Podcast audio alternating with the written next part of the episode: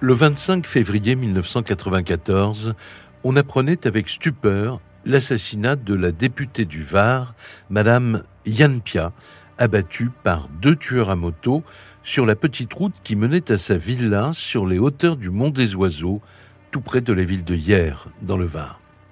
Cette affaire exceptionnelle, car on n'avait jamais tué en France un élu de la République depuis 1945, va déboucher sur une série de suppositions et de rumeurs qui ne seront pas retenues par la justice. La thèse officielle sera celle d'un assassinat crapuleux commandité par une figure du milieu local, proche d'un ancien parrain du Var, assassiné l'année précédente et propriétaire d'un bar, le Macama. Le 26 février 1994, la nouvelle de l'assassinat de la députée du Var fait la une de tous les médias. Et dans les heures qui suivent, le film des événements de la veille se fait plus clair. Le chauffeur et homme de confiance de la députée, Georges Arnaud, dit Jo, qui a été blessé par une des balles des tueurs à moto, a raconté dans le détail aux enquêteurs comment les choses se sont passées. Il est 19h45. Yann Pia, 44 ans, mère de deux enfants, député de la troisième circonscription du Var, quitte les bureaux de sa permanence installée au 42 avenue des Îles d'Or, à Hier. Elle prend place près de Jo, à l'avant de sa Clio Baccarat. Elle a emporté avec elle les dossiers qu'elle doit encore étudier au cours de la soirée. Comme de coutume, elle se place de trois quarts sur son fauteuil, prenant appui à la fois sur la banquette et sur la porte du véhicule, afin de pouvoir parler de manière plus conviviale avec son chauffeur.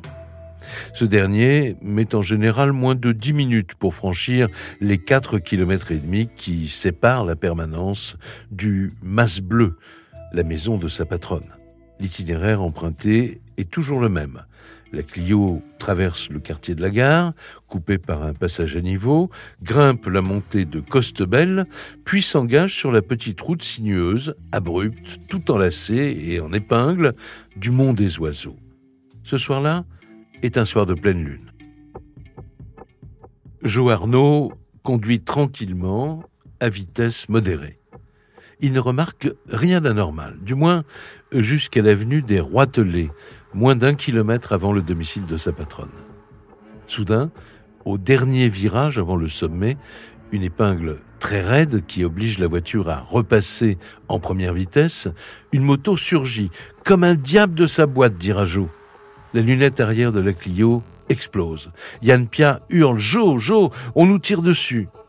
La moto et ses deux occupants est environ à deux mètres derrière la voiture de l'élu. Puis elle se porte à hauteur du véhicule, côté droit, et le passager arrière tire à nouveau. Six balles vont toucher la Clio. Yann Pia s'écroule sur son siège. Joe Arnaud ressent une violente douleur à la cuisse gauche. Sa patronne a été touchée d'abord au poumon droit, puis une balle est venue transpercer l'artère pulmonaire, provoquant une hémorragie massive. La moto a maintenant dépassé la voiture des victimes à toute allure. Mais le pilote négocie mal le virage suivant. La moto glisse. Le conducteur est coincé sous sa machine. Son passager, lui, n'est pas tombé. Il se dirige maintenant à pied vers la voiture et ouvre à nouveau le feu. Joe Arnaud l'aperçoit dans le faisceau de ses phares. On aurait dit un extraterrestre, racontera-t-il plus tard aux enquêteurs.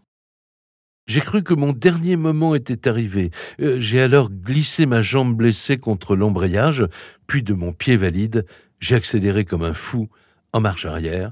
J'ai fait une manœuvre dans le virage en épingle et je suis reparti en direction d'hier. Je pissais le sang. Aux côtés de son chauffeur, Yann Pia gémit.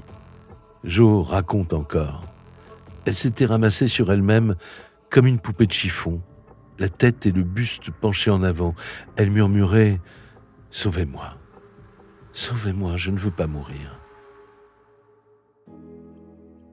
Il est 20h12 précise lorsque la Clio s'engouffre au bas de la colline dans la cour d'une caserne de pompiers.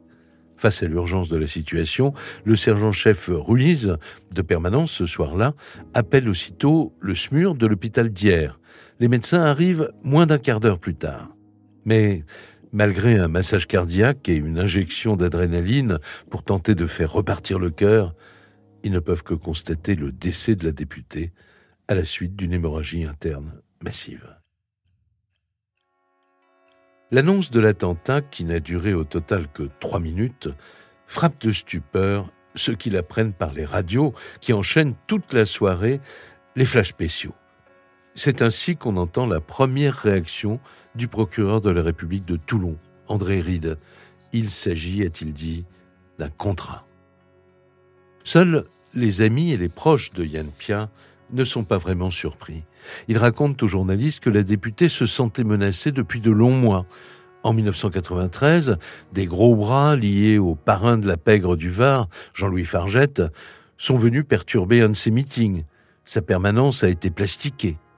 Elle a reçu des lettres de menaces. Sa lutte, assumée contre les liens entre le milieu politique et la pègre, lui avait d'ailleurs valu les surnoms de Yann d'Arc ou encore de Yann Courage. Et par dérision, elle appelait son département le Var West, référence au Far West. Et quinze jours avant d'être abattue, c'était le 11 février, elle s'était ouverte de ses craintes à Bernard Tomasini, le chef de cabinet du ministre de l'Intérieur de l'époque, Charles Pasqua. Au cours de sa conversation avec le haut fonctionnaire, elle avait dénoncé l'emprise grandissante de la mafia dans son département, mettant en cause des élus de son propre camp. Certains figureront d'ailleurs dans une première grande rafle des enquêteurs quelques jours après sa mort. Ce sera le cas, entre autres, de son grand rival UDF dans la course à la d'hier, Joseph Cercia, et de Michel Amaïde, un conseiller général, ancien suppléant de François Léotard mais ils seront rapidement mis hors de cause et libérés. Cette euh, piste politique sera renforcée pourtant quelque temps plus tard par la découverte au domicile de la députée d'une lettre avec cette mention sur l'enveloppe à n'ouvrir qu'en cas de mort suspecte. Yann Pia y désignait cinq personnes à entendre, selon elle, en priorité, s'il lui arrivait quelque chose. On y trouvait les noms de représentants du milieu local, mais aussi ceux de personnages politiques très haut placés dans la région PACA. La piste politique sera finalement abandonnée et les personnes désignées blanchies. Le seul qui ne pourra pas être interrogé a été mystérieusement abattu un an plus tôt. Il s'agit de Jean-Louis Fargette, l'ancien parrain présumé du département du Var, qui lui vouait une haine farouche parce qu'elle avait décidé de moraliser les pratiques socio-économiques locales et de se présenter aux prochaines élections municipales de la ville d'hier. En cas de victoire, elle voulait s'opposer concrètement à l'agrandissement de l'aéroport de Toulon hier et à des projets immobiliers comme la construction d'une marina sur la presqu'île de Gien. Et elle avait même déclaré à ce propos ils ne vont pas être déçus. Nous exigerons un appel d'offres avec ouverture des plis contrôlés par huissier pour l'aménagement du territoire de la commune. C'est un marché de 316 milliards pour 14 000 hectares disponibles. Ils ne reculeront devant rien. Alors, où est la vérité dans cette affaire? Quelles autres hypothèses pourraient expliquer qu'un contrat ait pu être lancé sur la tête d'une élue de la République? La thèse du crime crapuleux, de la vengeance d'une petite bande de voyous locaux qui gravitaient autour du bar Le Macama, est-elle réellement solide? C'est pourtant celle qui a finalement été retenue par la justice. Sur les sept suspects jugés, Lucien Ferry, le tireur de la moto, et le patron du bar, Gérard Final, seront finalement condamnés à la prison à perpétuité mort en 2010 à 65 ans, Gérard Final, le présumé commanditaire de l'assassinat, a emporté son secret dans la tombe.